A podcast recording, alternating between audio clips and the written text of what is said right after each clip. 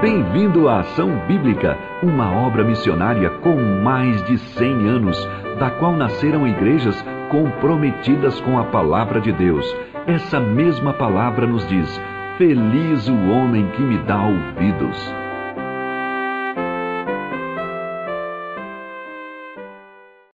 Bom dia, é um privilégio estar aqui com vocês, conhecer a ação bíblica, eu não conhecia, só conhecia por ouvir falar do Lucas, da Bia, que foram alunos lá na Palavra da Vida, no seminário. Excelentes alunos, trabalharam conosco na administração do seminário, deixaram uma marca bastante grande lá no seminário, ah, no SBPV. Temos alunos aqui, o Daniel está né, tá ali atrás, aluno atual do seminário, ainda não nos encontramos em sala de aula, né? está no segundo agora, né? Já, já a gente, semestre que vem a gente se encontra, se Deus quiser. Se não me mandarem embora antes. Né? Estou sempre perto do RH, né? Estou sempre perto do RH. Ah, eu iria vir com a minha esposa, Mônica. Eu sou pai de três filhos. A Ana Luísa tem 14 anos. A Isabel, que tem 12 anos. Eu vou devagar para lembrar tudo. E a Isabel faz 12, na verdade, agora esse mês de maio, dia 23. Eu estou treinando, gente. Pra, não... E o Efraim, que é o meu caçula, ah, tem 9 anos. Esse ano faz 10 anos. O Efraim é um projeto nosso de vida. Né? A gente tinha muitas teorias sobre criar filhos. Ah, daí veio Efraim, agora a gente só tem filhos, né? não tem mais teoria nenhuma, que deu tudo errado, deu tudo errado. Mas tem sido uma bênção o nosso filho, ah, mas ele está lá. E eu estou aqui hoje para falar, a Mônica ia vir, mas é, chegou, Atibaia tem muito missionário que passa por lá, né? E aí ontem à noite ligou um casal de amigos que estavam passando por Atibaia, pediram para dormir em casa. E aí a Mônica avisou, eu amanhã cedo eu estou saindo com o Joel e tal. Mas aí ela não se sentiu confortável de deixar eles na mão, sozinhos lá, sem café da manhã, aquela coisa de mulher, né? E eu, eu sairia numa boa, não tô nem aí. Mas aí ela ficou lá com as crianças, né? E aí os amiguinhos também estavam lá, filhos dos nossos amigos. As crianças também não quiseram vir. Eles estavam até animados, que eles conhecem o MAB, já viemos várias vezes aqui. Ah, o Lucas me disse que eu tenho o tempo que eu quiser, né? então eu vou ficar até a hora que eu quiser falando. Lá na igreja que eu pastoreava no Vale do Paraíba, quando ia um amigo meu, assim, visitante, pregar, ele sempre me perguntava, pastor, Joel, até que horas eu posso pregar? E eu falava, cara, prega quanto tempo você quiser, não tem, não tem limite. A gente vai embora às nove. Mas você fica aí, cara. Te dou a chave, você fica aí, mas não tem limite, né? É a sua criatividade. Mas eu prometo que a gente para para o almoço. Ah, vocês vão embora almoçar. Mas eu quero ir junto, eu quero almoçar também. É, eu não gosto muito de comer, mas eu quero almoçar também.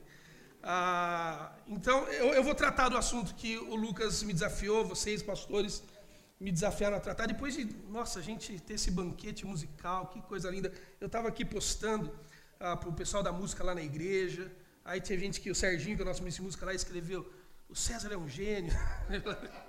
Muito legal e não tem nada mais lindo do que ver o povo. Amém. Não tem nada mais lindo do que ver o povo de Deus cantando, né? Porque é a expressão visível e acessível da presença de Jesus nesse mundo. Eu viajo muito por conta da minha função na palavra da vida, pregar fora, e as coisas que eu mais sinto falta é o momento de adoração da nossa comunidade. Ah, e a minha esposa tem um hábito cruel, ela sempre filma um pouquinho do louvor quando eu estou em algum outro lugar, ela manda um takezinho e fala para mim: Olha o que você está perdendo. e eu realmente sinto muita tristeza de não estar tá lá. Ah, como o Lucas falou, eu trabalho em Atibaia. Eu trabalho na Palavra da Vida agora há quase 10 anos. Eu fui para a Palavra da Vida, coordenei o curso da Palavra da Vida. Depois de cinco anos em Atibaia, Deus moveu o coração meu, da minha esposa, ah, junto com um querido amigo, o pastor Guilherme Tomé, e juntos nós começamos uma comunidade na cidade de Atibaia, a Igreja Revive, ah, que agora tem três anos de existência. Quem conhece um pouquinho Atibaia, fica ali na Avenida Lucas, aquela avenida que parece a Oscar Freire de Atibaia, né? Bem bonita. Ah, parece a Oscar Freire de Atibaia lá. E nós temos, eu vim de Jacareí, Vale do Paraíba, eu plantei uma comunidade lá quando eu ainda tinha 22 anos, eu, minha esposa e mais 11 amigos malucos que decidiram me ouvir com 22 anos. Fomos para uma garagem, começamos uma igreja, fiquei nessa comunidade por 11 anos servindo a Jesus ali. Lá eu ganhei meus três filhos, lá eu terminei faculdade, lá eu errei muito, acertei um pouquinho, e Deus foi me forjando até que em 2015 eu deixei Jacareí, me mudei para Atibaia, convite do seminário. num momento muito tenso da palavra da vida, onde nós perdemos muitos homens gigantes de Deus ali na nossa instituição. A Dr. Carlos Oswaldo, professor Paulo França, todos morreram rapidamente, né? Carlos com câncer, Paulo com infarto fulminante. E a organização teve que se remodelar, se mobilizar, e nesse caminho eu fui para convite do professor Helder Cardim, fui para Atibaia, coordenei o curso e depois de um tempo, eu, minha esposa e esses outros amigos agora, eu já não mais com 22 anos, decidimos começar a Igreja Revive.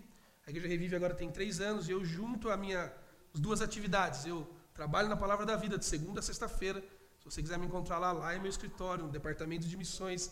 Eu trabalho com a área de plantação de igreja missões urbanas, fomento essa discussão no coração e na mente dos alunos hoje lá. Ah, e também trabalho na nossa comunidade, na igreja Revive, tá bom? Então, passando por Atibaia, assim como meu amigo missionário, pode ligar que tem um lugar para você dormir lá, tá bom? Vai ser muito, muito bem-vindo. Pode ir. Mas na temporada eu alugo, daí você tem que pagar, tá bom? Ah, muito bem. Eu quero discutir com vocês essa temática do avivamento. Ah, eu vi que vocês, o Eber pediu para ler o, o, o Salmos 47, né? E é uma tradução tão distinta, né? Você lê louvores, harmonia, de repente aparece inteligência, em outras versões, conhecimento. Como que essas versões mais, é, não sei se existe essa palavra, mas mais tradutivas, né? essas que pegam, pegam o original e vão traduzindo, vão mastigando, vão deixando, como diz os ah, tradutores, numa fluidez maior para nós, como eles saem disso e chegam em inteligência, chegam em conhecimento na contextualização ali do vocábulo. Porque a harmonia é isso. A harmonia é a união das partes num todo, inteligível. São várias ações da música que juntas e juntas corretamente, elas trazem sentido para o que acontece. Isso é inteligência. Isso é a vida cristã. A vida cristã é tomada de partes, mas que só faz sentido quando entendida por um todo maior, que é o próprio Senhor Jesus Cristo e a história da redenção. Isso é o que nós chamamos na academia teológica hoje de cosmovisão cristã. Nós só entendemos a nossa vida quando narramos a nossa vida a partir de uma meta-narrativa, que é a história do próprio Deus, que explica a história das nossas vidas. A nossa vida também é uma harmonia inteligível, ou pelo menos deveria ser, quando as pessoas olham para nós e veem Jesus visível e acessível em nossas vidas. E quando nós tratamos dessa ideia de avivamento, é exatamente isso que se espera enxergar no povo de Deus. Porque quando falamos de avivar, quando falamos de um avivamento, nós só podemos falar de avivar aquilo que está vivo. Porque coisas mortas não são avivadas, elas precisam nascer. Elas não existem, não são reais. Paulo em Efésios 2 trata isso como uma espécie de surrealidade. Você está fora. É como se esta mesa fosse o próprio Deus. E tudo que está em Deus é real. E quando o primeiro casal da humanidade pisou fora do real, que é Deus, eles encontraram o que o apóstolo chamou de morte. Morte. E Deus nos resgatou da morte, como diz Efésios capítulo 2, nos dando vida quando ainda estávamos mortos. Aqueles que estão em Cristo estão vivos. Mas nós que estamos em Cristo, povo de Deus, unidos, nele, na união com Cristo, revelando ele neste mundo, por vezes precisamos lembrar todos os dias aquilo que já nos tomou, aquilo que habita em nós. Por isso eu vou dividir minha fala hoje em duas partes.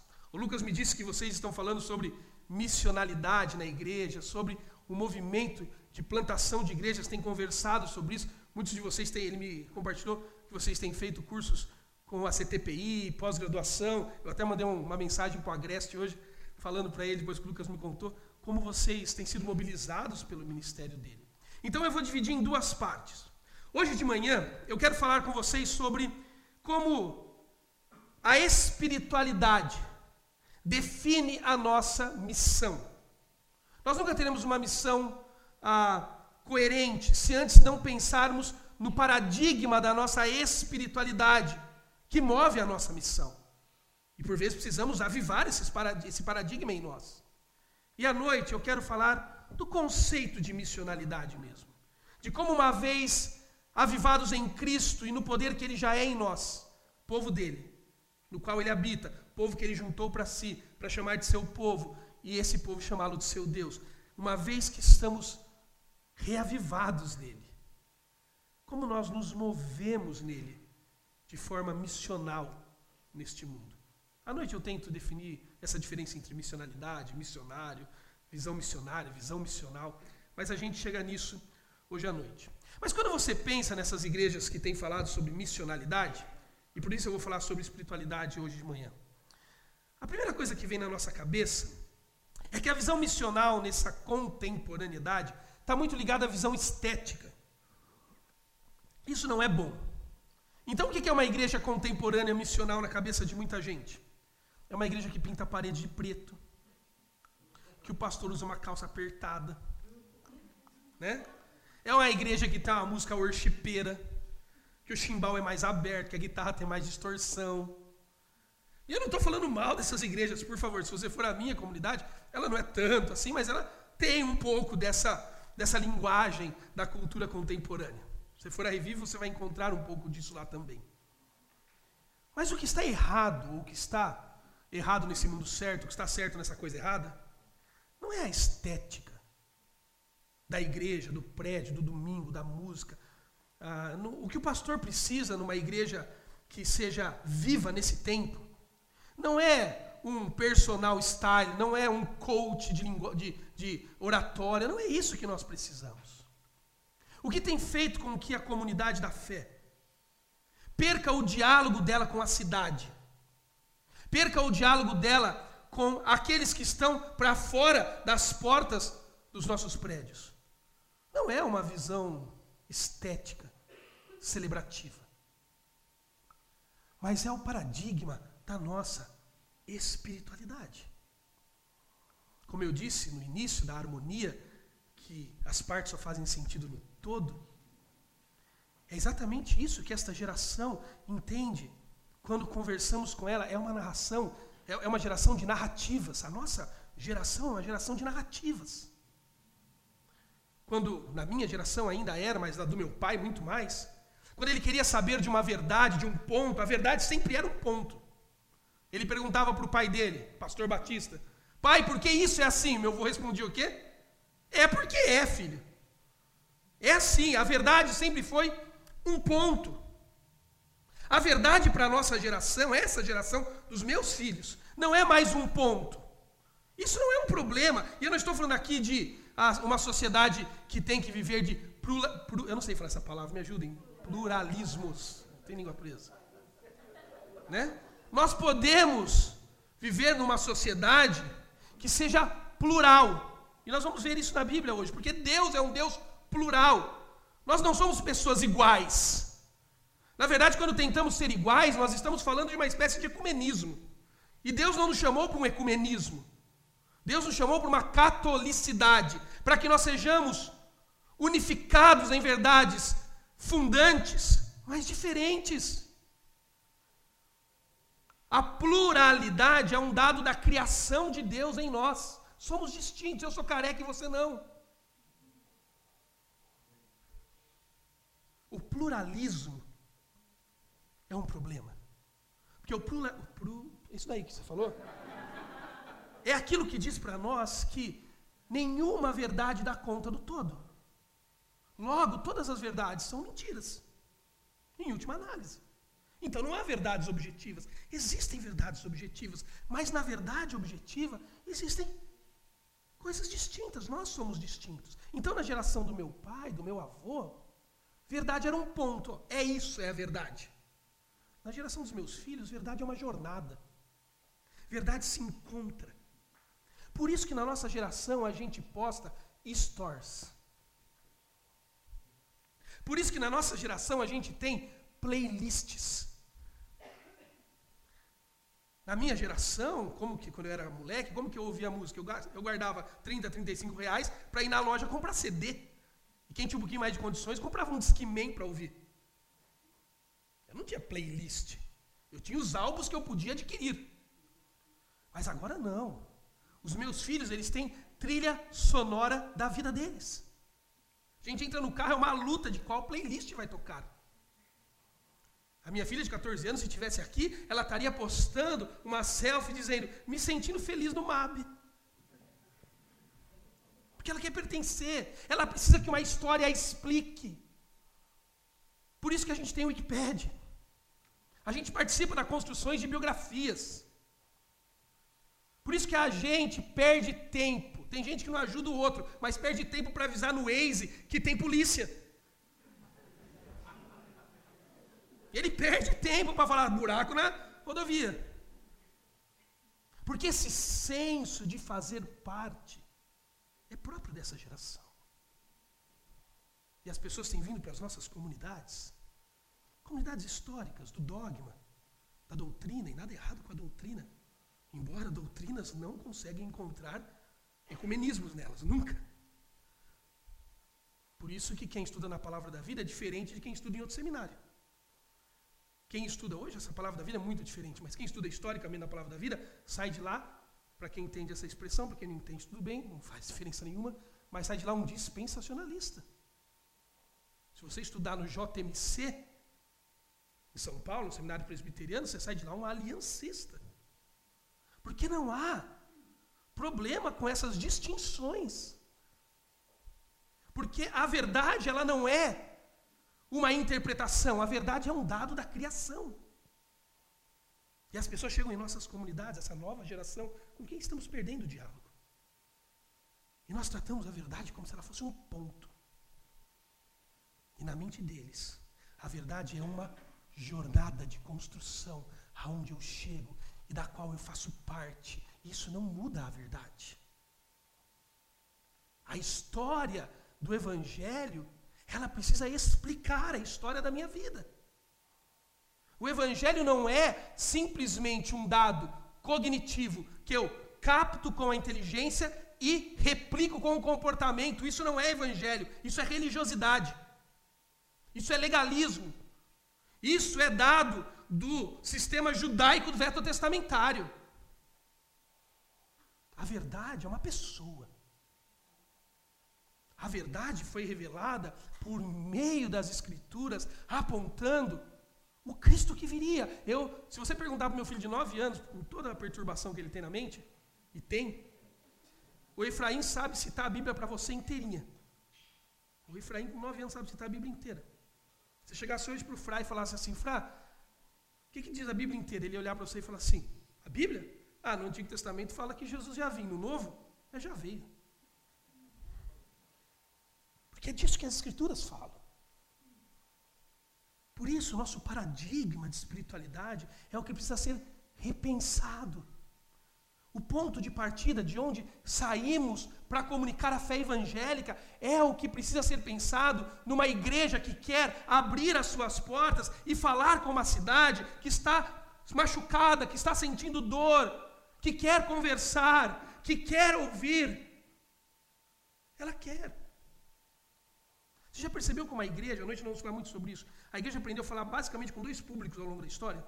Com crente e pobre. Com crente porque a gente fala no domingo, e aí a gente sabe. Isso a gente é fera.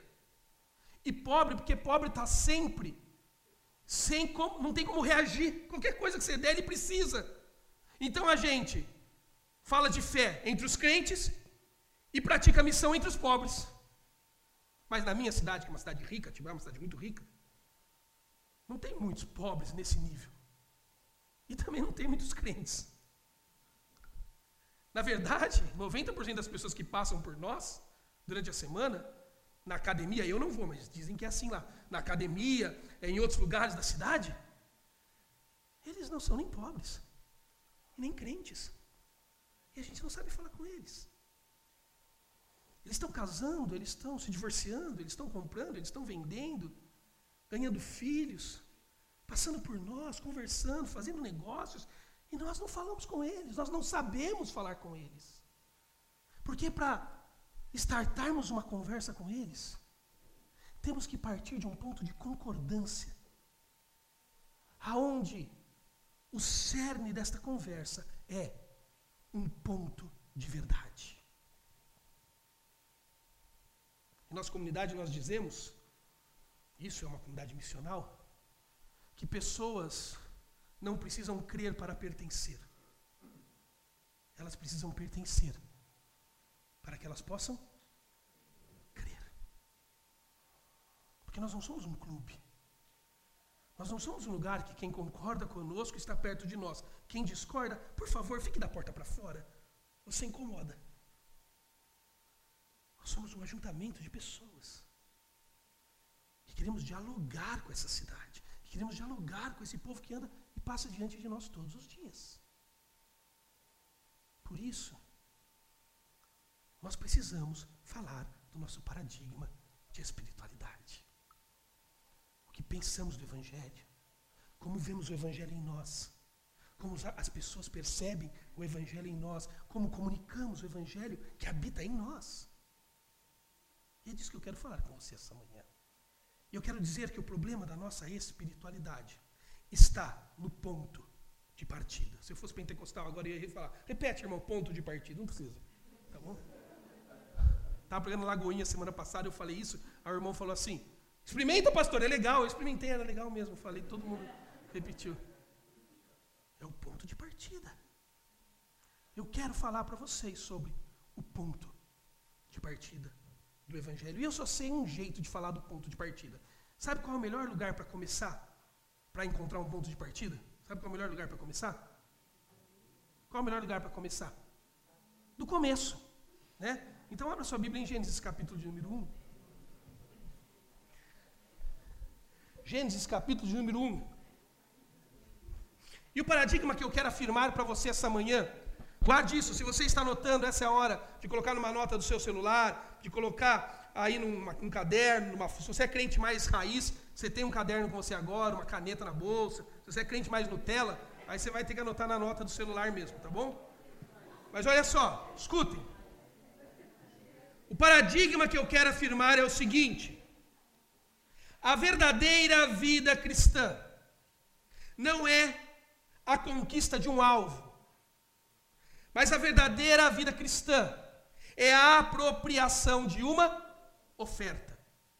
Eu vou repetir. A verdadeira vida cristã, ou a verdadeira espiritualidade, ela não é a conquista de um alvo, não é algo que está fora de mim, que eu preciso galgar para alcançar. Essas são as heresias de Colossos que Paulo atacou. Essa é a heresia de Gálatas que Paulo atacou. Era assim que os gnósticos, por exemplo, pensavam no Novo Testamento. Havia entre eles e o pleroma, o lugar ideal, a salvação final. Havia uns íons, aqueles seres que precisavam ser superados por meio ah, de jejum, por meio de sacrifício, por meio de uma vida ah, celibatária, por meio de uma vida mais austera com o corpo. E então, se você fizesse isso, ou essas coisas, você apaziguaria os íons, os seres espirituais entre você e o pleroma dos gnósticos. E você chegaria lá. Igualzinho espiritualidade contemporânea. Entre nós a espiritualidade tem a igreja, o dízimo, o pastor, a regra, o domingo. E tudo isso é bom. Como dizia um querido pastor que eu tive, é, professor que eu tive, Jairo Moreira, é bom enquanto bom é. O pastor, o domingo, a igreja, tudo isso é bom enquanto bom é. Quando se torna um pedágio entre eu e a verdadeira espiritualidade, é um obstáculo, um problema. Então, espiritualidade não é a conquista de um alvo, algo que está fora de mim e que eu preciso alcançar pelo meu esforço. Espiritualidade cristã, aquela que já habita em você. Mas espiritualidade é a apropriação de uma oferta foi te dado, nada você fez para receber. Mas todos os dias nós precisamos lembrar. E por isso o lugar que mais se precisa pregar o Evangelho é na igreja. Precisamos lembrar de nos apropriarmos do que já habita em nós. De nos apropriarmos do que já está em mim. Olha como diz Gênesis capítulo 1. No princípio, Deus criou os céus e a terra. A palavra princípio traz a ideia de contação de tempo. Até aqui não existia marcação temporal. Como diz Santo Agostinho, a marcação temporal, uma, é, ele chama de dilatação da alma, é uma graça dada ao humano. Deus não é temporal. Deus não conta tempo, porque tempo é algo que decorre do ontem e corre para o amanhã. E passa, sofre modulação do tempo. E Tiago diz que Deus é o Pai das luzes que não muda, em quem não há sombra alguma de oscilação. Deus não é tempo, ele é para fora do próprio tempo. E só que por ser, só por ser para fora do próprio tempo é que ele pode invadir a história e principiar o tempo. Isso significa no princípio. Por isso que a grande pergunta que se levanta é o que Deus fazia antes de criar no princípio? O que Deus fazia antes de criar no princípio? Ele não fazia nada. Se ele fizesse, já estaria criando. Ele simplesmente era. Isso não entra na mente da gente. Ele era no princípio. Ele era o Deus eterno, Criador, que veio a ser. Mas a melhor maneira de definir Deus nem é Criador. Sabe por quê? Porque quando você define Deus como Criador, você dá a identidade dele ao que ele faz, não ao que ele é. Deus não é Criador. Criação é o que ele faz, enquanto o que é. Ele simplesmente é Deus. Deus nem existe. Esse contorno medíocre de existência humana não pode ser empregado à pessoa de Deus. Porque nós existimos, nós temos limites temporais na existência. Deus simplesmente é. Por isso que Moisés não entendeu na beira da sarça, aquela conversa louca. Porque ele falou: Moisés, vai lá e fala para o faraó deixar o povo para o deserto. E o faraó, e o Moisés falou: Deus, não dá, Deus. Aí eles tiveram aquela confusão e tal, e e Deus falou, Moisés, a palavra lá no hebraico poderia ser traduzida literalmente para narinas. A ideia etimológica daquela torada espanhola, sabe? Quando o toureiro balança o pano vermelho e o touro raspa o chão, funga e vai para cima. Foi exatamente isso que Deus fez com Moisés. Aí Moisés disse: Ah, pedindo com jeitinho eu vou, né, Deus? Pode deixar, tô, tô indo já. Aí Moisés fala para Deus algo, paráfrase minha, do tipo: Ô oh, Deus, já que eu tenho que ir lá onde querem me matar, bater na porta do faraó, me dá pelo menos uma credencial para eu apresentar na porta do palácio. Seu nome, seu RG, CPF, o crachá de uma ONG, qualquer coisa. E aí o Moisés, Deus falou, ah, meu nome que você quer, Moisés? Por que não pediu antes? A gente não ficava nessa discussão. Vai lá e fala para o faraó que eu sou. Nessa hora, Moisés deve ter da loucura. Eu iria. Falei, Deus, já está difícil para mim pensar que eu tenho que ir lá. O senhor vem com brincadeira? Que o senhor é, eu sei, eu estou te vendo, estou te ouvindo. Eu quero saber CPF, RG, um negócio que é o protocolo lá. Não, Moisés, você que não está entendendo. Fala para o faraó que eu sou, te enviou. Porque eu sou antes dele, eu sou antes de você, antes dessa sarça que arde, eu sou antes do Egito, eu sou Deus, coisa que os deuses egípcios não são. E se ele não deixar o meu povo sair no deserto para estar culto, não vai ter sombra para ele se esconder naquele lugar. Vai lá e fala isso para ele, Moisés que Deus é. Mas Ele é na eternidade como? Como uma comunidade. Por isso que o mundo é plural. Deus é uma triunidade eterna e perfeita de amor. Por isso que Deus nunca precisou de mim e de você. Por isso que Deus não fez uma criação a lá, Narciso, para que ele fosse amado e pudesse amar. Porque o que sustenta a eternidade fora do tempo sempre foi o amor da comunidade divina. O pai que ama o filho, o filho que ama o espírito, o espírito que ama o pai, o filho que ama o espírito. A comunidade perfeita e eterna de amor. O Deus uno, trino. O Deus que é três. Aqui é o único lugar que o português pode ser assassinado. Deus é três. O Deus triuno é um milagre. É o um milagre da fé cristã. Por isso, antes de principiar o tempo, o que sustentava a história, e por isso que a cruz já estava lá, era o amor da triunidade. Um amor tal que extrapolou, criando eu e você. O que deu origem à minha vida e à sua. A narrativa do Gênesis, sabe o que foi? Foi uma ação eterna e imparável de amor do Deus Trino.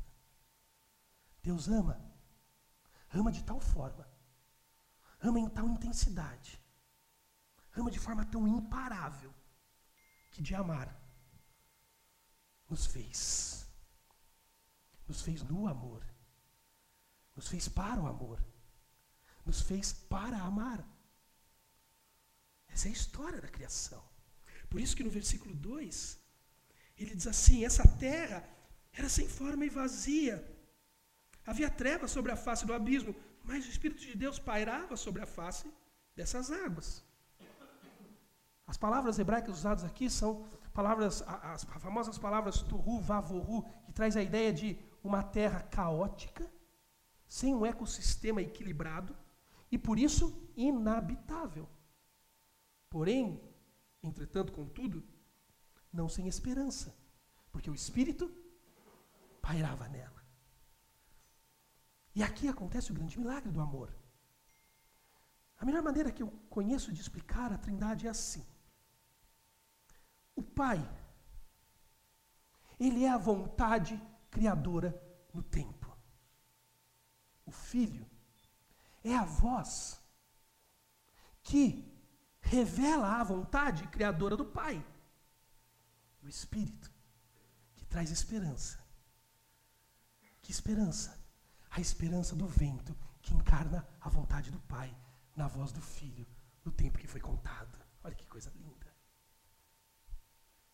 Os patrísticos, os pais da igreja, chamavam isso de pericorese. Pericorese é uma dança de roda que tinha na antiguidade. Sabe essas danças de roda que tem hoje, que o jovem faz na igreja? É, é o máximo de dança que o jovem pode fazer na igreja é brincadeira de roda. Era uma brincadeira de roda que ficava um no meio e os outros imitando em volta. Essa é a triunidade. É assim, foi a maneira mais singela que os patrísticos conseguiram descrever a trindade. O pai quer criar. O filho é a carne que coloca a vontade do pai em palavras. O espírito é o sopro, é o vento, são as ondas no tempo e no espaço que encarnam para nós, visível e acessível, a vontade do Pai, na voz do Filho Eterno. Ele é o Logos. Por isso que o verso 3 começa dizendo o quê? E disse, olha que coisa linda. Deus falou. Deus falou a sua vontade na voz do Filho pelo sopro do Espírito, numa terra caótica, sem um ecossistema, por isso inabitável. E quando ele fala, quando a voz sai, quando o vento propaga a vontade do Pai na voz do Filho, sabe qual é a continuidade da narrativa? Uma narrativa de preenchimento. Porque o que era caótico agora é equilibrado. E o que anteriormente era inabitável por ser caótico, agora pode ser habitado. Deus põe uma fauna, uma flora, uma bios humano, uma zoé, uma vida interior. Ele põe uma humanidade, dá a essa humanidade uma missão de progredir a imagem dele no mundo, a imagem e semelhança de Deus. Ele faz isso. E ele dá para este homem, vamos dar um salto irresponsável no texto, porque é o que dá para fazer aqui. Ele dá a esse homem Adão e Eva, este homem e essa mulher, o primeiro casal que carrega, é recipiente da imagem de Deus, uma imagem tanto substancial, que leva atributos de Deus, como uma imagem representativa, que eles aparecem na história como representantes dessa imagem. Ele dá para este primeiro casal na humanidade uma tarefa, uma linda tarefa, que está lá em Gênesis capítulo 2, a partir do verso 15. Vá até lá comigo.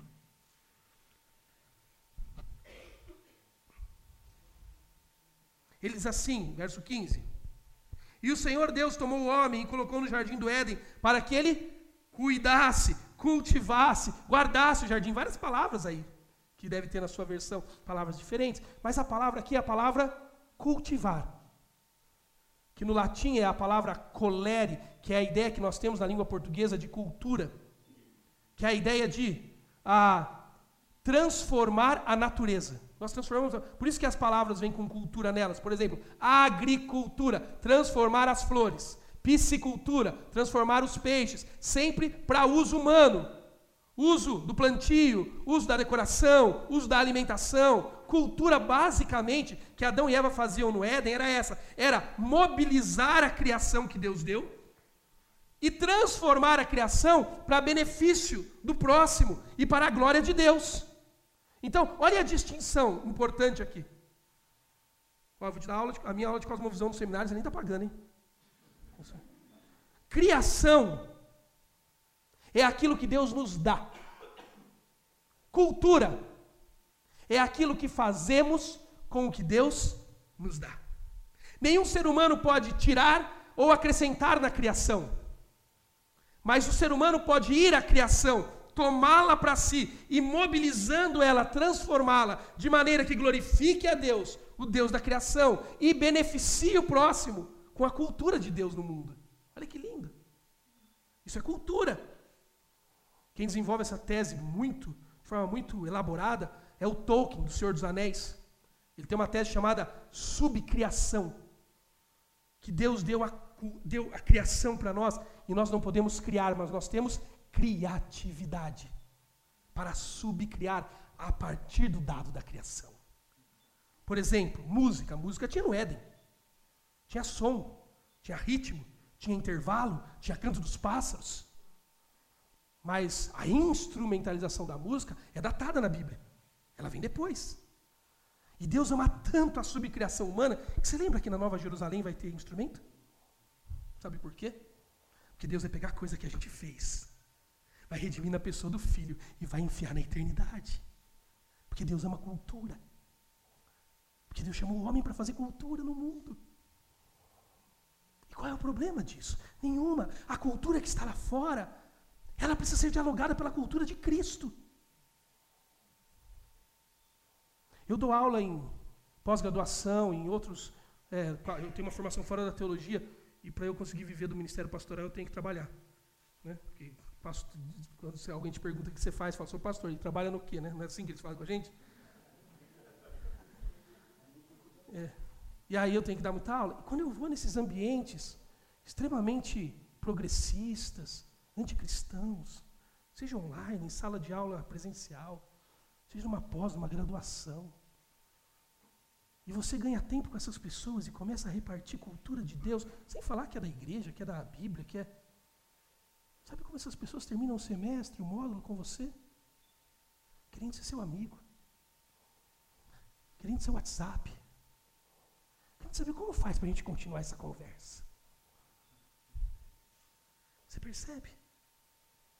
fazer cultura. E Adão fazia. Adão fazia cultura no jardim focado em Deus. Focado em Deus. Adão fazia cultura no jardim olhando para o Senhor.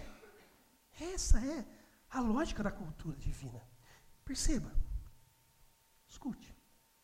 Quando Adão é colocado no jardim para cultivar, Deus diz assim para ele no verso 16: Então o Senhor Deus ordenou ao homem: coma livremente de qualquer árvore do jardim. Deus estava dando liberdade para Adão, total. Fazer cultura é ter liberdade no mundo. Fazer cultura é ter liberdade no espaço que Deus nos deu.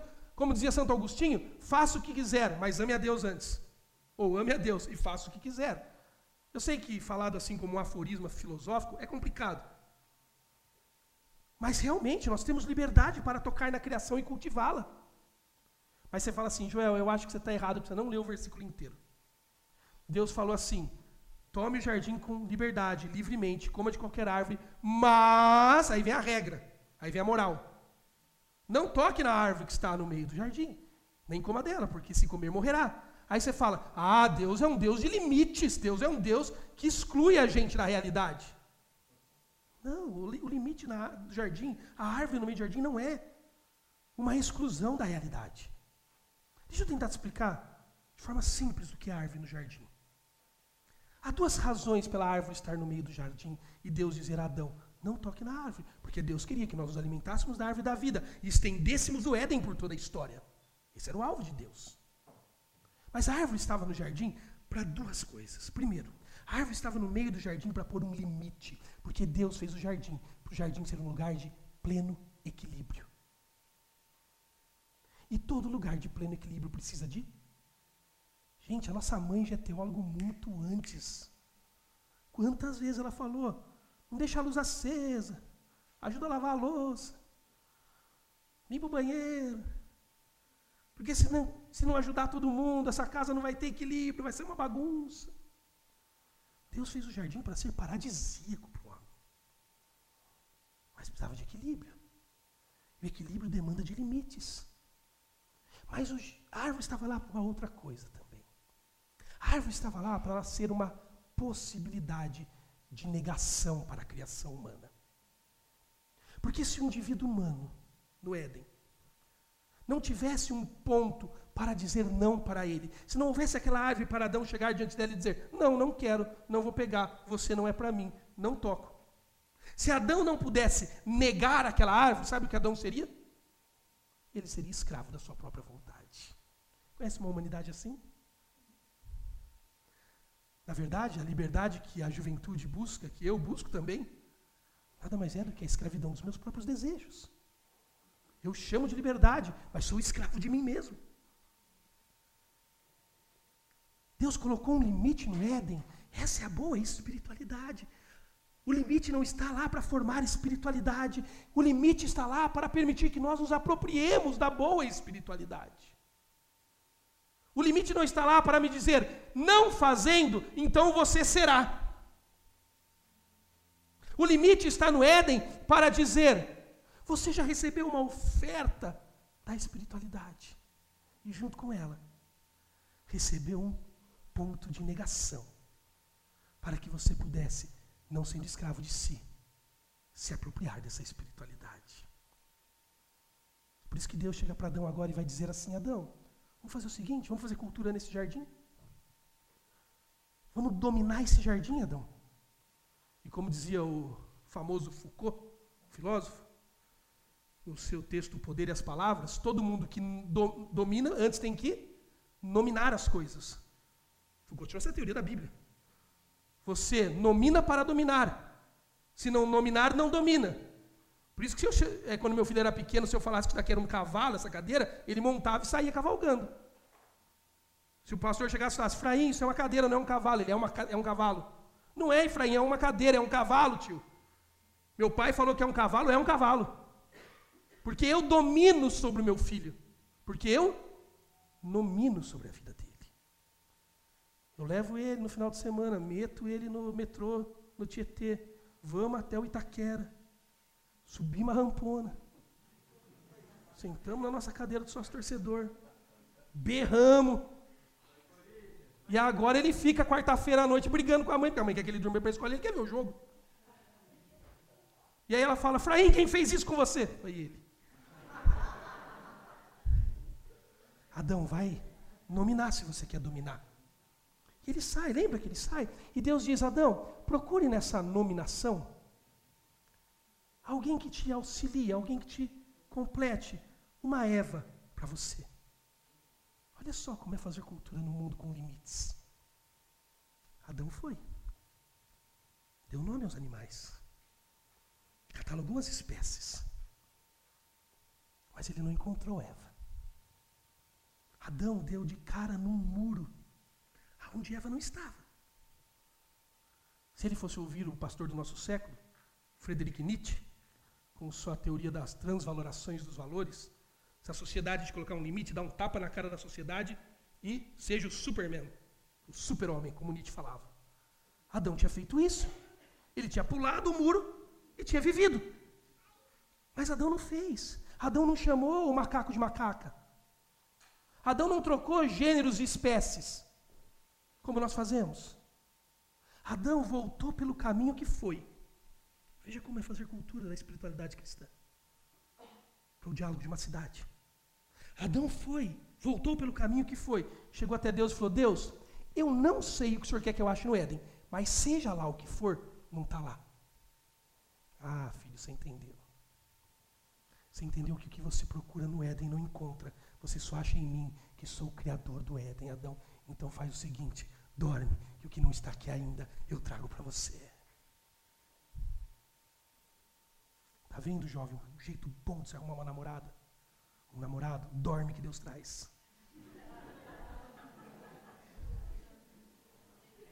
É uma apropriação. É uma apropriação. Adão não traiu a realidade. E por isso que chega no final do texto, do capítulo 2, Adão está olhando para Eva, Eva está olhando para Adão. E os dois estão como? Nus. E como eles se sentem? Sem vergonha nenhuma. Porque quando Adão olha para Eva, ele não vê Eva. Quem ele vê? Deus. cultura do jardim. Quando Eva olha para Adão, Eva não vê Adão, ela vê quem? Deus. Porque no próximo verso ele vai pegar esta liberdade deles na negação, na confecção da cultura divina que glorifica a Deus e serve o outro. Ele vai pegar e vai transformar Adão e Eva no protótipo final de quem Deus é, uma comunidade. Ele vai pegar Adão e Eva e fazer deles uma só carne. A expressão ali é a expressão errada. Uma só carne. O um é o numeral hebraico. Um, errado. Que pode ser tanto como no português, composto ou simples. Pode falar de uma unidade ou pode falar de uma unidade em conjunto. É a mesma expressão que Moisés usa, o mesmo autor, em Deuteronômio 6, para falar: creia em Israel, o seu único Deus. Creia em Israel na sua errada, no Deus único e composto. Adão, vem cá. Descansado na minha imagem. Eva, vem cá, descansada na minha imagem. Fazendo cultura no mundo por meio dos limites que eu coloquei. Tomando o dado da criação e transformando em cultura que me glorifique e serve o outro, por meio da vontade do Pai, da voz do Filho, no sopro do Espírito. Vem, Eva, vem, Adão. Eu tenho algo para terminar. Eu vou juntar vocês numa errada numa unidade composta, numa comunidade humana, numa família homem, que represente a família Deus. O Evangelho não é um dado da inteligência. O Evangelho é uma história que, quando contada, traz todo sentido a nós. Quando eu estou contando essa história, eu só estou fazendo isso, igual vó. Só estou usando teologia para contar a história. Eu vi um monte de rostinho olhando um para o outro, fazendo assim. Nossa, que legal. Olha. Sabe por que você fez isso? Não porque eu sou genial. Não porque eu sei as coisas, porque eu não sei, nem sou. Mas é porque o que eu estou falando fala sobre você. Quer dialogar com a cidade? Uma espiritualidade sadia e inteligível aonde o todo organiza as partes harmonicamente, como lemos no Salmos 47. Onde a história do Evangelho e a história é o Deus triuno, com a vontade do Pai, na voz do Filho, pelo sopro do Espírito, colocando no mundo uma humanidade para fazer cultura nela, dentro dos limites do Criador do jardim, para descansados na imagem dele, representarem a comunidade de Deus na comunidade homem quando isso deu errado, quando nós traímos. Quando nós traímos o limite. Quando nós achamos que não era suficiente o Deus eterno. E olha o que acontece no capítulo 3, que você conhece tão bem, partindo para o fim. Diz assim: Ora, a serpente era o mais astuto de todos os animais do campo que o Senhor Deus havia feito. E ela disse à mulher: Foi assim mesmo que Deus disse: Não coma de nenhuma árvore do jardim? Respondeu a mulher à serpente: Do fruto das árvores do jardim podemos comer, mas do fruto da árvore que está no meio do jardim não podemos comer. Se comermos dela, vamos morrer. Satanás disse: Se vocês comerem Adão e Eva, certamente vocês não morrerão. Primeira coisa que a gente olha para Satanás é: Ah, Satanás está mentindo. Respeita Satanás, gente, por favor. Tá? Não é uma mentira banal. Né? Não é como diz a Hannah Arendt, a banalização do mal. Não é isso. Satanás, ele crê no que ele está falando. Ele não está atrás de uma árvore dizendo assim, ah, ela vai comer, vai morrer, ah, ela vai comer. Não, Satanás acredita no que ele está falando. Satanás está dizendo, Eva, aqui, ó, Deus está aqui, tá vendo? E ele disse para você, Eva, que você não pode sair dele, que ele é tudo. Mas é mentira dele. Na verdade, Deus é mau, Deus é excludente. Deus plantou uma grama mais verde fora do Éden, que só ele vai lá pisar, Eva. Toma a tua vida nas mãos, tem autonomia, mulher. Tem autonomia do corpo, autonomia da razão. com essas expressões? Universitário. Vai lá. Toma a tua vida nas mãos, Eva. Para de obedecer só. Seja alguém. Domine a realidade. Mas Satanás, ele disse que nós vamos morrer, que fora dos limites que é ele, habita a morte. Satanás está dizendo para Eva: mentira.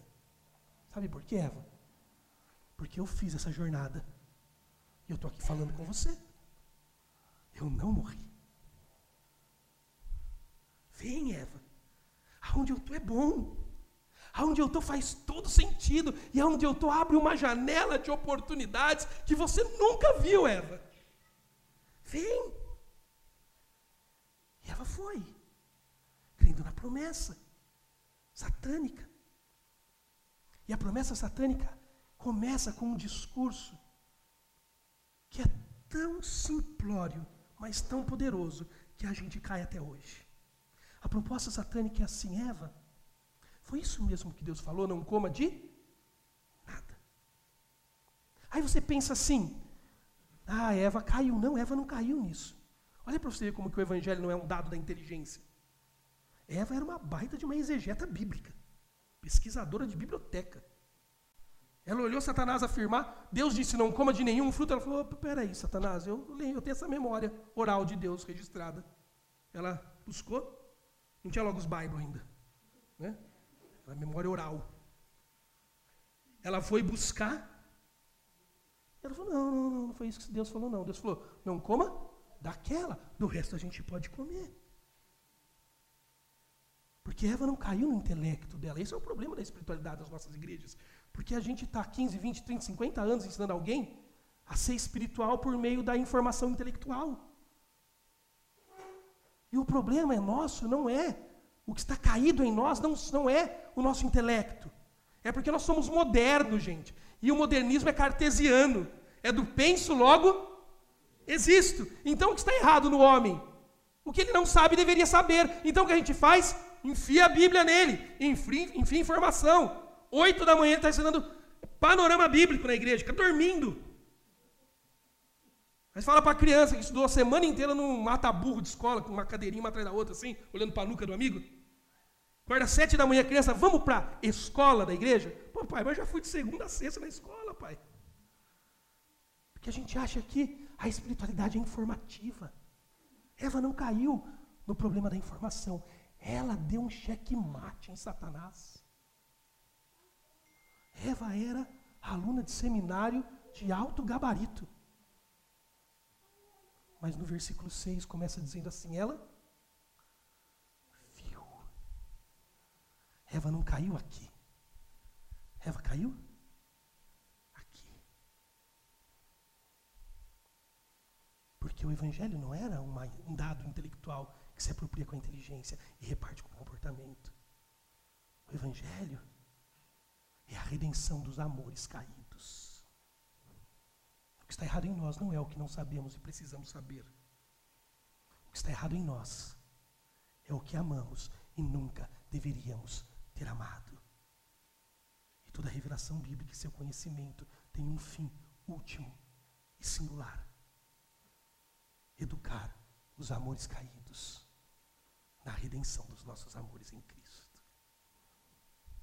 que isso é tão difícil? Porque continuamos achando que espiritualidade é um alvo que se conquista e não uma oferta que se apropria. Essa é a discussão de Satanás e Eva. Satanás tinha uma proposta, olha que proposta. Eva, deixa eu te contar uma coisa sobre Deus que você não conhece. Eu já conheço ele, ó, de tempos. Não sou eterno como ele, mas já vivi bastante com ele. Deus é um ser escasso. Deus, ele parte da falta, Eva. Por isso que Satanás fala: você não pode comer de nada. Satanás parte do que falta. Mas qual foi a fala de Deus em Gênesis 2,16? Coma livremente. Porque Deus parte da abundância. Espiritualidade não é algo que está faltando e precisa ser colocado em nós espiritualidade. É a consciência, como diz Pedro, que temos tudo para a vida e piedade em Jesus. Como diz Paulo aos Colossenses, que Ele é tudo em todos nós. Espiritualidade é reconhecer, rendido diante do Criador triuno, que no Filho dele, tudo que estava faltando não falta mais. Temos tudo em Jesus. Tudo. Mas por que, Joel, então eu não consigo lidar com isso? Porque nós ouvimos o discurso satânico da escassez. Satanás quer nos colocar na direção de um alvo a ser alcançado na espiritualidade, mas o Evangelho está dizendo que a espiritualidade nos fez um alvo dela e nos alcançou primeiro. Com Jesus nada está faltando. Efésios capítulo 2, capítulo 4, a partir do verso 22, diz que nós fomos despidos, revestidos e renovados por Jesus. Quando a gente lê essa expressão, esse, esse, essa lógica de três passos, parece uma lógica meio aristotélica, de causa e efeito, que são passos que vão sequencialmente acontecendo. Não é isso. O verbo grego ali é o verbo do tempo auristo, que traz a ideia de que é uma ação passada e concluída. Se é uma ação que já foi concluída no passado, num ponto do passado, logo ela é simultânea. É uma observação óbvia. Nós não fomos despidos do homem que éramos, revestidos de um novo homem, e estamos sendo feitos novas criaturas. Tudo isso, os três movimentos, aconteceu no milagre de um momento na cruz do Calvário. Aconteceu no milagre de um momento, quando Jesus nos alcançou com a graça. Por isso, aquele que mentia não mente mais, fala o que edifica, quem roubava, trabalhe com as mãos e produza algo para o outro. Aí se diz, ah, pastor, mas está errado. Porque eu conheço quem foi despido, revestido e renovado, que ainda mente e que ainda rouba. Mas não é porque falta nele poder se ele realmente foi renovado. Não é porque falta nele recursos para falar a verdade e trabalhar com dignidade e repartir.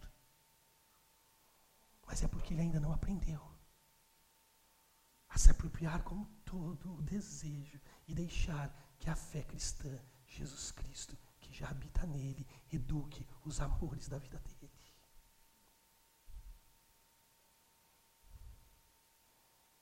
isso que nós temos sempre os nossos filhos. Pare de colocar seus filhos na jornada de um alvo inalcançável. Se eles conhecem a Jesus, diga, filho, ele mora aí. Se você não amá-lo, nada do que eu te ensinar, nada do que eu ordenar, nenhum movimento metodológico ou de agenda que você fizer, vai poder fazer você encontrar satisfação nele. A história do Éden termina assim, olha. Adão e Eva caem.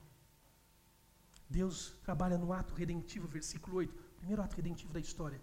Deus vem falar com Adão e Eva. Olha que lindo. Dez reais bota crente para não falar um com o outro. Uma palavra atravessada no corredor da igreja faz a gente ficar odiando por causa da vida. O primeiro casal da humanidade traiu o Criador e ele veio no soprar da brisa e falou: Adão, cadê você? E Adão falou: Deus, eu estou atrás da árvore. Olha que loucura. E está atrás da árvore por quê? Porque ele teve. Qualquer leitor interessado no texto tem que fazer uma pergunta para esse texto. Que raio de sentimento é esse chamado medo, que até ontem não estava aqui, no mundo perfeito? Surgiu do nada, Adão criou um sentimento, medo. E a resposta mais adequada para isso, não sou eu que dou, Augustinho de Hipona que dá, quando ele fala da Teodiceia nas confissões, é que o medo não é real. O medo não existe. O medo é um esvaziamento da consciência de Adão por conta do pecado, que Deus vai continuar amando ele, mesmo tendo ele feito o que fez. É isso que causa medo em nós. Sabe quando você recebe, como o Herbert, o Herbert falou da história dele, recebe um exame é natural que almas frágeis como a nossa sintam um pavor. Mas o medo é uma sensação de que aquilo não é fruto do amor de Deus. O medo é uma sensação que Deus não vai mais olhar para mim. E aí sabe o que a gente faz? A gente começa a criar um mundo fora de Deus. Por isso que a gente para de falar com, com, a, sua, com a cidade. O mundo fora de Deus. Sabe qual é o mundo fora de Deus? Chama para Adão atrás da árvore. Gente, você tem que olhar isso filosoficamente. Que raio de conceito novo também é esse que Adão desenvolveu? Atrás. Você percebe que Adão desenvolveu um conceito? Adão estava no jardim, na presença do Deus incontido, que a tudo contém. E agora que Adão está com medo porque acha que Deus não vai amá-lo, sabe o que Adão fez? Ele criou um conceito. Ele criou uma surrealidade. Uma não realidade que é tão cruel que parece até verdadeira. Adão criou um mundo chamado atrás. E se permitiu acreditar que o Deus incontido que a tudo contém estava do lado de lá da árvore. O pecado é sujo demais. Sabe o que Adão esqueceu? Adão esqueceu que atrás da árvore para Deus é frente. Porque Deus olha do alto. Ei, Adão, estou te vendo, filho. Não adianta se esconder. Sabe quando a criança se esconde embaixo da mesa com medo da mãe, ela fala, estou te vendo. E aí eu termino com uma paráfrase minha do texto. E é assim que nós deveríamos narrar para a cidade o Evangelho. É como se Deus dissesse: Ei, Adão, cara, a gente é brother. Estamos nesse jardim um tempão junto. Claro que eu vou te amar. Claro que eu sou santo e a alma paga a ser realizada, mas eu vou te amar, Adão. Faz o seguinte, sai daí, vem para cá. Não está no texto, tá? Paráfrase minha. Vem aqui, Adão, vamos conversar, vamos lidar com esse problema. E eu gosto de imaginar Adão dizendo assim: Deus, esquece, não rola. O senhor não faz ideia de como é aqui atrás da árvore, é muito pesado, é muito escuro, é muito sujo, é muito desordenado, é muito inabitável. Deus já tinha dado uma solução para esse lugar.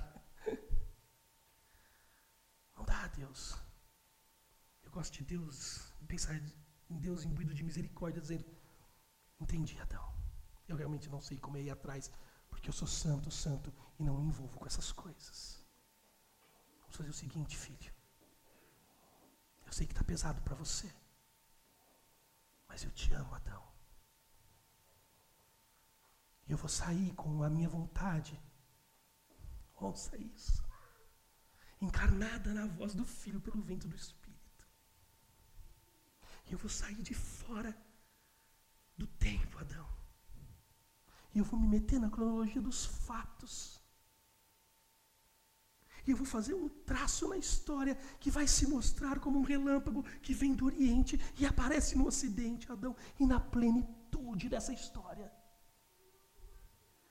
Eu vou cravar um outro madeiro nela. Eu vou arrancar essa árvore que nos separa, Adão. Eu vou colocar o madeiro de uma árvore morta para que por meio dela e do meu sangue derramado nela, eu e você nos encontremos de novo na árvore da vida. Espere, Adão. Creia na promessa da semente que eu vou mandar em Eva. Essa é a história do Evangelho. O Evangelho não é a história do que pode e não pode fazer, do que é certo e errado, das listas de regras. Eu vou aparecer, Adão, para você. E nesse dia, filho, Satanás não vai mais te acusar. O olhar de Eva não vai mais te denunciar. A minha presença não vai mais te constranger, Adão. Porque quando eu olhar para você e para a escuridão da sua alma, eu vou olhar pelos olhos do meu filho Jesus Cristo. Onde está essa árvore, meu amigo? Escute. Deus não podia levar Adão até o Éden. Sabe por quê? Porque o homem pecador não pisa o mesmo palmo de terra de um Deus santo até que uma paga seja feita. Esse é o Evangelho. Deus não podia devolver Adão ao Éden, por isso o expulsou de lá. Sabe o que Deus fez? Ouça. Ele levou o Éden até Adão. E sabe onde ele plantou o Éden? numa esquina do universo, aonde ele cultivou uma videira verdadeira, aonde ele encarnou a presença do Filho Jesus, aonde ele conectou eu e você como ramos, e aonde ele seivou a presença dele em nós por meio do Espírito. colocou de novo no mundo frutos que não vêm de mim, são dele, mas que devolvem ordem no caos e faz a ordem de novo habitável.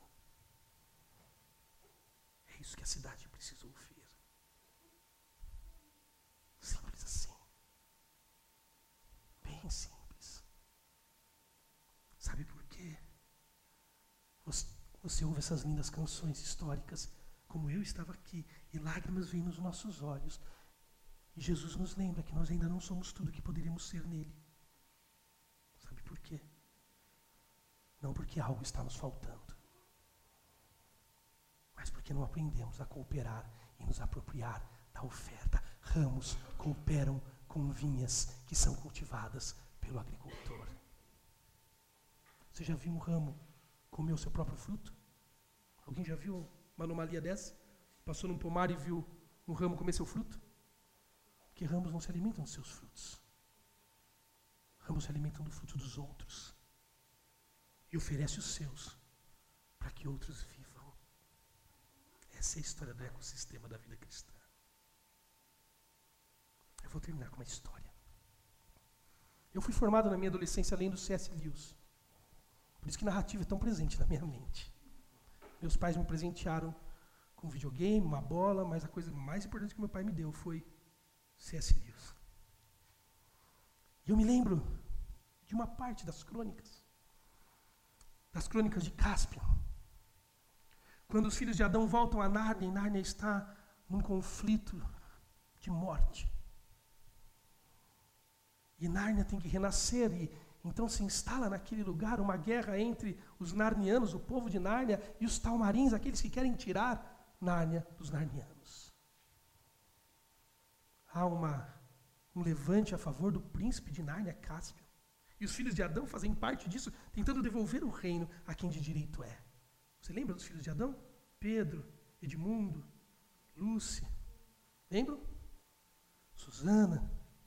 Mas a personagem central da história de Nárnia, você tem que perceber, chama-se Lucy. Lucy, por isso que ela continua. E na crônica de Cáspia, Aslan não está mais em Nárnia. Aslan sumiu. E Nárnia está dormindo. É necessário o rugido do leão para que Nárnia volte a ter ordem e ser habitada. Enquanto eles estão na batalha, enquanto eles estão na jornada para retomar Nárnia para Caspian e os narnianos. A pequena Lúcia, em todo lugar, ela enxerga Aslan. Eles estão numa corrida, tentando passar um penhasco, tentando atravessar um rio, e ela grita: Olha, Aslan, Aslan, atrás da árvore. E Pedro olha, Susana olha, Edmundo, os castores. E eles olham e. Asla não está lá, não, Lúcia. E no começo eles acham bonito, legal, depois eles começam a ficar bravos, porque ela é uma criança. Pedro chama a atenção e diz: Lúcia, pare de criancice. Nós estamos em guerra. Aslan esqueceu de nós, sumiu, não vem mais. Agora eles estão na fortaleza os narnianos acuados, os talmarins chegando para matá-los. Pedro não sabe mais o que fazer como líder. E o rei Pedro diz à sua irmã, Lucy, você vê Aslan realmente. Porque Lucy tem um coração para isso. Você aceita a oferta, se apropria dela. Ela, sim, Pedro, eu vejo. Ele diz, então vai atrás dele no bosque, Lucy. Acha Aslan e traz ele aqui, ou vamos morrer. E Lucy aceita, e ela vai. Colocam ela num cavalo, Susana, Caspem a protegem na floresta. Até que eles conseguem impedir o exército e ela vai sozinha. Ela roda, roda, roda. E ela acha Aslan. Aslan acha ela. Essa é a verdade. Eles se abraçam, rolam na relva, brincam, se divertem, a ponto de relaxar tanto que ela dorme na juba do grande leão. De repente ela desperta e ela se lembra de Pedro, Lúcia, Cas, Pedro, Suzana, Edmundo, Casper e fala: Aslan, eu vim aqui para uma coisa que você não sabe. Lá na fortaleza, os narnianos estão morrendo. Pedro não consegue fazer uma estratégia para resolver, Aslan. Ele diz: Calma, pequeno, eu sei. Eu sei de tudo.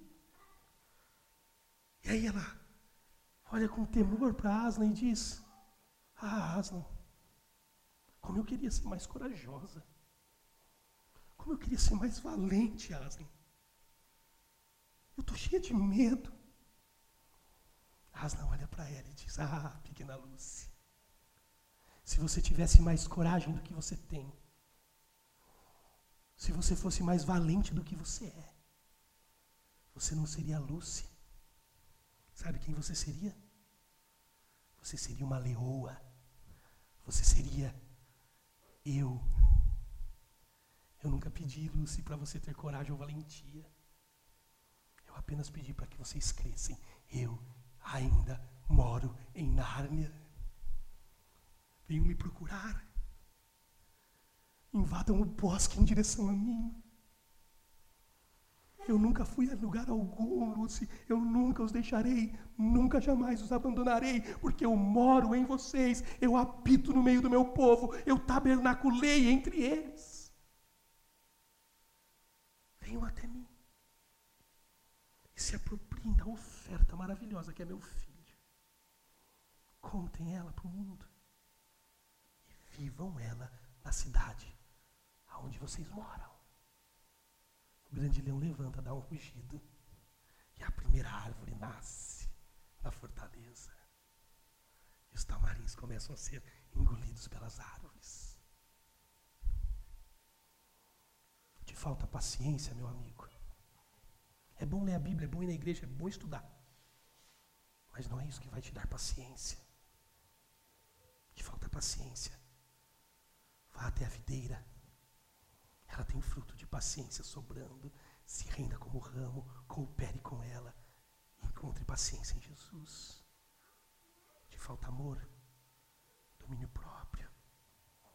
Vá até Jesus, ele tem os frutos que põem ordem no caos. Vocês me ouvem? O César falou que perdão é a coisa mais difícil que existe no Evangelho e mais central alguns, tem algum tempo atrás.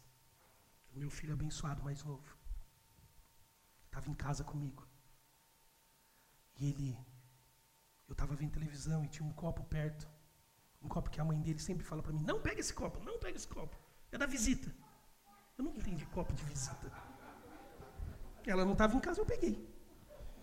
Eu estava vendo o jogo e eu falando, Efraim, esse copo é da visita, Efraim. Você vai quebrar, para de rodar em volta do sofá. Não vou quebrar não, pai, vou quebrar não. E rodava, rodava, e o que aconteceu? O copo da visita. Nossa, eu fui ao desespero. E ele também. E ele começou a chorar desesperadamente, porque ele sabe o medo que eu tenho da mãe dele. Ele gosta de mim. E a gente recolheu os cacos e tal. E Tentamos inventar um jeito da mãe não descobrir mentira. E aí ele falou assim para mim: Pai, me perdoa. Não, ele falou: Me desculpa, me desculpa, pai. Eu vou falar com a mãe. Eu falei: Não vai adiantar, Fran, ela vai me culpar. Não vai adiantar, filho. E ele falou: Então me desculpa, pai, me desculpa. Ah, eu nunca esqueci daquilo. Eu olhei bem para o Efraim e falei, Efraim, eu não posso te desculpar, filho. Ele começou a chorar mais ainda. Eu falei, eu não posso. Vem cá, o pai vai te explicar o que significa desculpa. Desculpa, filho. É retirar de você a culpa. Esse prefixo que a palavra carrega é dizer para você e te declarar: você não teve culpa de nada e é mentira. Eu não vou mentir para você. Você tem culpa. Quem correu foi você. Quem rodeou o sofá foi você. Quem não me ouviu foi você. E quem chutou você, não fui eu. O pai não pode te desculpar, filho. Vamos fazer o seguinte então? O pai vai te perdoar. O pai vai pegar a sua culpa. Quando a sua mãe entrar por aquela porta, eu vou assumir a culpa para mim. Eu vou dizer, Mônica, fui eu.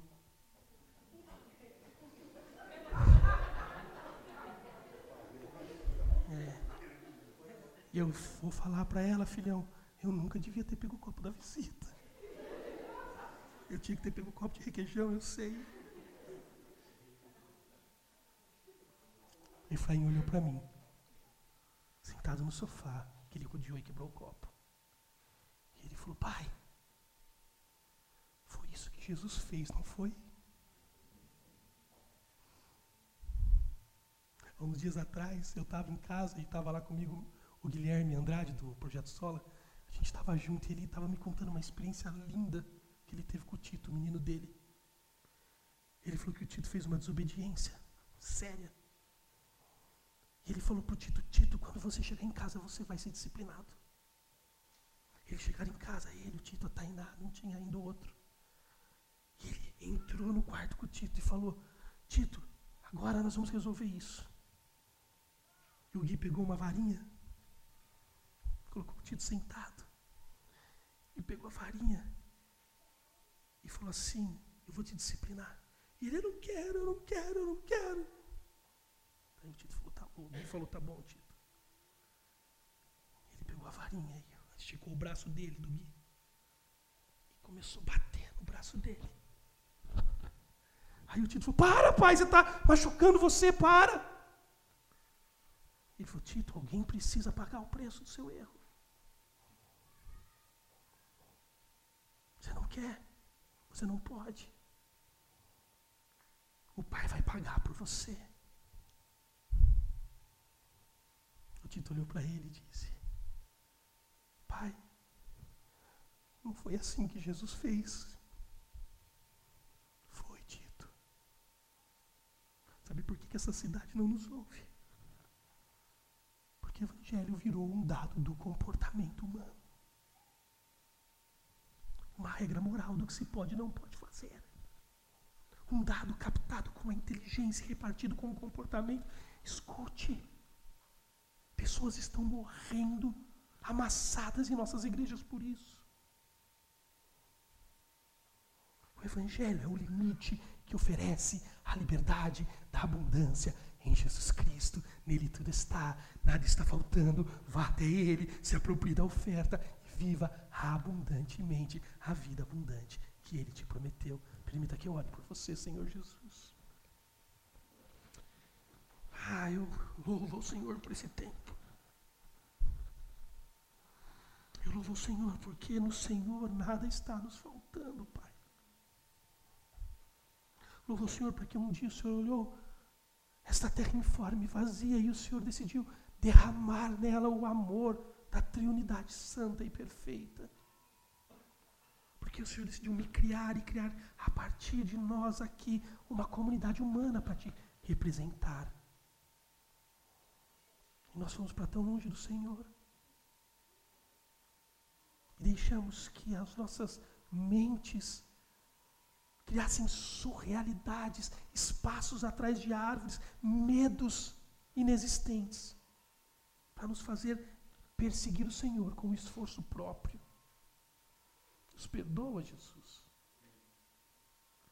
E essa manhã, lembra a minha alma, como o salmista pede para fazer, de que o Senhor é tudo e no Senhor nada está faltando. O Senhor mora em mim, o Senhor fez morada em mim, e eu louvo ao Senhor por isso. Obrigado. Nos ensina a voltar para a fonte que é o Senhor e dizer para essa cidade que sofre, que padece das dores: em Jesus, a videira verdadeira, a esperança e acolhimento para ramos doentes. Obrigado, Jesus. Obrigado por essas igrejas representadas aqui, gravadas na cidade de São Paulo, em outras cidades. Faz deles lugares de refúgio para uma cidade de dor. E quando essas pessoas entrarem lá, que eles saiam da frente e só o seu filho apareça, com braços abertos, de acolhimento e verdade graça e verdade. É no teu nome que eu oro, Jesus.